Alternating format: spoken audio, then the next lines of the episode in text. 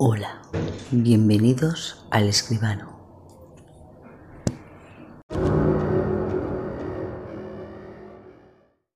El libro y la pluma. La puerta se cierra con brusquedad, convirtiéndola en rehén dentro de su propio palacio de Olite. Blanca golpea la madera con los puños mientras trata de hacerse oír al otro lado. ¡Mentís! le grita su cuñado el conde de Foix. Mentís al decirme que mi padre ha ordenado mi encierro. Os exijo que me soltéis. Mal que os pese a vos y a mi hermana Leonor, ahora yo soy la reina de Navarra. ¿Me escucháis, Gastón? Golpea la puerta una vez más, antes de darse cuenta de lo inútil de su protesta. Se gira hacia el interior. Han tenido la deferencia de recluirla en los aposentos de su hermano. Un profundo escalofrío la recorre. Sucede siempre que piensa en Carlos, aislado en lúgubres aposentos, aguardando la muerte. El único consuelo que le queda es saber que los catalanes lo declararon santo unos días después de su fallecimiento. Y cuánto debió eso de enfadar a su padre. Se acerca a la biblioteca que un día albergó los magníficos volúmenes que pertenecieron a Carlos. Cuando su hermano tuvo que abandonar el reino en 1456, se llevó todos sus libros. Es una lástima que hoy se encuentre vacía, o casi. Al fijarse con atención, descubre un libro arrinconado en una de las estanterías más altas. Éticas de Aristóteles lee. Sonríe con nostalgia al reconocer la letra de su hermano en la primera página y uno de sus lemas que heredó de su abuelo Carlos III. Bone foi, buena fe traduce. Junto a él descansa una pluma de pavo real, tal vez una de las mismas que lucía Carlos en su cimera. Tengo que hablar con mi padre y hacerle entrar en razón, reflexiona. Es a mí a quien debe reconocer como heredera y no a mi hermana.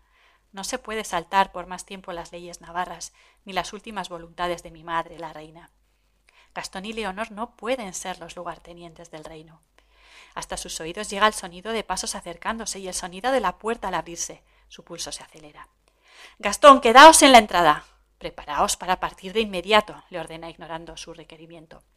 ¿Quién sois vos para darme órdenes? Alguien que puede darlas. No a mí, yo soy la... Callaos y dejad de repetir eso. Pues no sois la reina y vuestro padre ordena que os escoltemos hasta Pamplona. Nunca, ¿me oís? Jamás iré con vos a ningún sitio. Lo que digáis, mi señora, dice haciendo una reverencia de mofa. Tenéis una hora para preparar vuestras pertenencias. Blanca mira alrededor. Se da cuenta de que nada posee. Tras su divorcio de Enrique IV salió de Castilla con lo opuesto. Lo único que le queda es el libro y la pluma que Carlos dejó en su vaciada biblioteca. A la hora prevista, su hermana se presenta ante ella. Viste de manera exquisita y la acompaña un delicioso aroma a flores. Quiere odiarla, pero Leonor se muestra amable y receptiva. Le dice que Juan tiene que atender unos asuntos en Pamplona y que ha pedido entrevistarse con ambas allí. El recelo inicial de Blanca se evapora y accede a partir. A fin de cuentas, es la oportunidad que buscaba para hablar con su padre. Recoge el libro y abandona los aposentos tras los pasos de Leonor. En el patio de armas la espera una gran escolta. Blanca descubre que la conforman solo agramonteses, sus acérrimos enemigos, que apoyan incondicionalmente a su padre. Su presencia la incomoda. Instintivamente retrocede hasta chocar con algo, o mejor dicho, contra alguien. ¿Vais a algún sitio, mi señora? Blanca se gira, anticipando algo maligno. ¡Ah! Mosempias de Peralta. Su presencia no puede presagiar nada bueno. ¿Por qué el condestable de Navarra pierde su tiempo en escoltarlas a Pamplona? Se hace tarde, Pierce atenaza su antebrazo con sus dedos gruesos y la obliga a subir al carro. Ya instalada, Blanca mira una última vez hacia las almenas de su querido palacio de Olite. En la torre más alta ondean las armas de los Hebre. Quiere sonreír, pero algo dentro de ella se lo impide. Llegan a Pamplona sin sobresaltos. Sin embargo, Juan no se encuentra allí. Claro, ¿cómo se iba a dejar ver don Juan en el feudo beomontés de sus enemigos? Me dijisteis que aquí encontraríamos a nuestro padre. Y así iba a ser, pero ha dejado dicho que avancemos hasta Roncesvalles. Dice que allí discutirá con vos vuestro enlace con el duque de Berry. ¿Con el hermano del rey de Francia? No me casaré con él. Eso habéis de hablarlo con nuestro padre. Pero creo que más que nunca necesitáis casaros y tener un heredero. Blanca medita las palabras de su hermana. Algo de razón llevan. Tras el divorcio de Enrique necesita afianzar su linaje. Aun así, algo dentro de ella se revuelve. Necesita consejo, pero nada sabe del único hombre en el que puede confiar. A don Luis Beaumont, conde de Lerín, parece habérselo tragado la tierra. Ante su reticencia a partir, la actitud de su hermana se torna insistente y grave. Llegan a Roncesvalles, pero allí tampoco está su padre. Hemos de seguir camino hasta San Juan de Pie de Puerto, le aclara su hermana. ¿Por qué? ¿Para qué? No entiendo nada. ¿Dónde está nuestro padre? Enfrentarse a él trae consecuencias, le recrimina Leonor.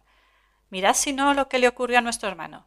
No sé cómo después de eso os atrevisteis a insinuarle que su nueva esposa, Juana Enríquez, tenía algo que ver con su muerte. Solo le dije que Carlos murió en extrañas circunstancias y que debería investigarlo. Por el amor de Dios, estamos hablando de su hijo, de nuestro hermano, del que era legítimo rey de Navarra y heredero de la corona de Aragón. Ya es tarde para Carlos y lo es también para vos, hermana. ¿Qué queréis decir? Leonor se marcha y la deja sola en la pequeña celda del monasterio de Roncesvalles. Quiero un confesor. grita Blanca. Me han traicionado. Mi propia hermana me ha traicionado, concluye atormentada percatándose de que lo único que separa legítima y definitivamente a los condes de Foix del trono de Navarra es ella misma. Poco después se presenta el maestre de hostal Cristóbal de Vergara. Rápido, necesito papel y pluma y testigos. Y en una fría tarde de abril del año 1462, Blanca deja constancia en Roncesvalles de la deslealtad cometida por su hermana. Me llevan por la fuerza a ultrapuertos donde me quieren hacer renunciar a mi reino de Navarra a favor del conde de Foix o del rey de Francia, escribe con amargura.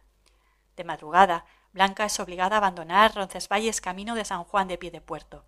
Allí recibe noticia de que Juan le ordena ir a San Palé. A estas alturas, la joven dama ya se ha dado cuenta de que su padre, que a buen seguro se encuentra en Aragón, solo pretende alejarla de Navarra. Perdonadme, madre, perdonadme, hermano, he perdido vuestro reino. Las lágrimas bañan su impotencia hasta que el orgullo de su linaje se impone al oprobio de su humillación. Sobreponiéndose, se jura que va a luchar por Navarra mientras le quede un soplo de vida. Pide de nuevo papel y pluma y escribe toda la verdad de su puño y letra para que nadie pueda retorcer sus palabras. El rey, mi señor y padre, bien sea instancias o por el propósito de la infanta mi hermana y el conde de Foix, me ha hecho tener en lugares fuertes y bien guardada, casi como presa, y ahora, pretende que renuncie a mi herencia y ponga el reino de Navarra en manos del conde de Foix o de mi hermanastro Fernando o de otras malas personas que intervinieron en la muerte de mi querido hermano Carlos, príncipe de Viana, legítimo rey de Navarra, a cuya muerte yo le sucedí. Exhausta, deja la pluma sobre la mesa. Necesita ayuda, pero está sola y la soledad es devastadora cuando se ha de luchar por un reino. Solo le queda un libro y una pluma y y un ex marido. Un ex marido que tiene un ejército, piensa. ¿Y si? Una idea descabellada llega a su cabeza, pero la situación es desesperada. Haré testamento, se dice, y mi heredero será Enrique. Él ayuda a mi hermano con hombres y armas. Si le doy mi reino, él pondrá el ejército para defenderlo de la ignominia de mi padre. El alba la encuentra adormecida sobre los papeles que acaba de escribir. El conde de Foix en persona va a buscarla. Hay una sonrisa complaciente en su rostro. De nada van a servir vuestras últimas voluntades. Despedíos del reino de Navarra, al que ya no retornaréis. Escuchadme bien, Gastón. Nunca, jamás seréis rey de Navarra. El conde leva su mano y la bofetea con todas sus fuerzas. Blanca se tambalea, siente un intenso dolor en su mejilla izquierda y un fuerte pitido se instala en su oído. Las lágrimas se le saltan. Mañana mismo estaréis encerrada en una torre de Ortez. Las palabras del conde se cumplen con exactitud. Blanca es encerrada en la torre Moncada. Abandonada, agarrada a su libro y a su pluma de pavo real, se pasa las horas mirando por la única rendija por la que entra la luz del sol. Cuánto añora ver de nuevo la enseña de los Sebré ondeando en la torre del palacio de Olite. Los días pasan en un monótono desaliento. Desmejorada y enflaquecida, pues no se atreve a probar bocado por miedo a ser envenenada, recibe la visita de Leonor. Preocupada por su estado, según le comenta, le trae una almohada. Para que estéis cómoda, le dice. Para facilitaros vuestro descanso, le asegura. Conmovida por la buena acción de Leonor, se recuesta sobre la almohada mientras su hermana, acomodada cerca, le habla de su madre y de Olite. Blanca se encuentra cada vez más cansada y adormecida, y se da cuenta de que sus sentidos se embotan. Le pesan los pies, las manos, le pesan los ojos y le duele el rostro allí donde el conde la bofeteó allí donde su mejilla ha contactado con la almohada. Se lleva la mano al rostro, un rostro ensangrentado. Se levanta como puede y lanza la almohada lejos de ella. Ha cometido un error. Se ha fiado otra vez de su hermana. Clava sus ojos en ella, la vista se le nubla y la lengua apenas puede pronunciar todas las palabras que se agolpan en su garganta y en su corazón. Vuestro querido Luis de Beaumont nunca vendrá a rescataros. Sabed que ha cesado sus hostilidades y se ha rendido a Mosén Piers de Peralta. ¡Traidora! le grita sacando fuerzas de donde no tiene. ¡Traidora! la acusa cayendo de rodillas, sintiendo que la vida se le escapa y a sus pulmones no llega el aire que trata de aspirar. Maldita seáis, traidora a vuestra sangre y a vuestro linaje. Seréis reina, pero os aseguro que vuestro reinado no durará más de lo que tarda en escaparse el contenido de una jarra de agua vertida sobre vuestras manos. Sin fuerzas, Blanca se deja caer sobre el duro suelo de piedra de la torre moncada. Como puede, se arrastra buscando a tientas lo único que le queda, el libro que con tanto amor tradujo su hermano y la pluma que un día lució en su cimera. Bone foi, dice Blanca, agarrándose al último aliento que le queda, mientras la sombra de su hermana se proyecta sobre su cuerpo inerte.